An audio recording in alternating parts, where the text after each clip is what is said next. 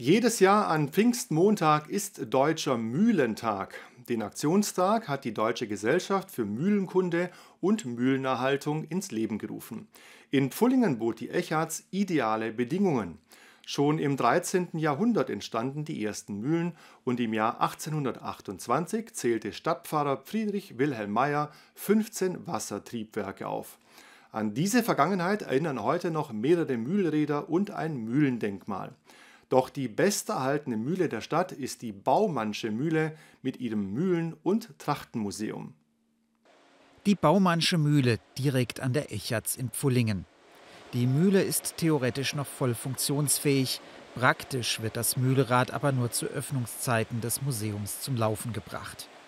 Denn die Mühle ist seit 60 Jahren stillgelegt, es gibt nur noch einen Schaubetrieb, und nebenbei produziert eine Turbine neben dem Mühlrad rund um die Uhr elektrischen Strom. Im Inneren der Mühle wird die Kraft vom Mühlrad über Zahnräder und Lederriemen gleich auf mehrere Maschinen übertragen. Die wichtigsten von ihnen sind die Mahlgänge. In ihnen findet der eigentliche Mahlvorgang statt, in dem das Getreide zu Mehl verarbeitet wird.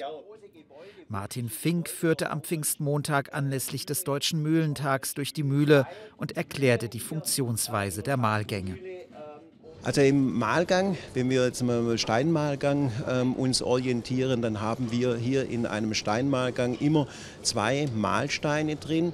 Das ist ein unterer festsitzender Stein und dann ist noch ein Oberstein drin und zwischen den beiden Mahlsteinen wird dann das Mahlgut zerrieben und zerkleinert.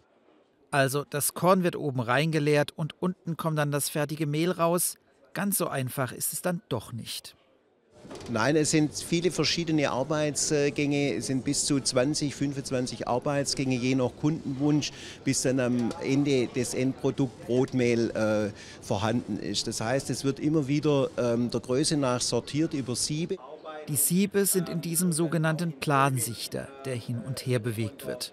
Weiter oben ist dann noch der große Plansichter, der die gleiche Funktion erfüllt.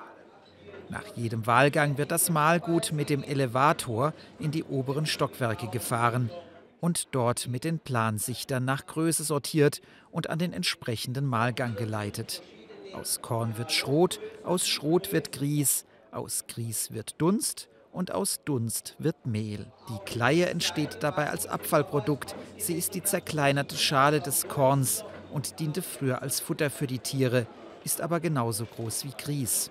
Deshalb hat man hier eine separate Grießputzmaschine und in dieser Grießputzmaschine ist ein Windrad drin und durch dieses Windrad wird die leichtere Kleie nach oben weggepustet, fällt dann über ähm, Schläuche runter in eine separate Absackbank, äh, wo die Kleie aufgefangen wird. Das fertige Mehl dagegen wird in Säcke gefüllt, auf denen der Name des Kunden draufsteht damit jeder auch das Mehl aus seinem Korn bekommt. Wer das Mühlen- und Trachtenmuseum in der Baumannschen Mühle in Pfullingen selber besichtigen will, es hat immer sonntags von 14 bis 17 Uhr geöffnet. Der Eintritt ist frei.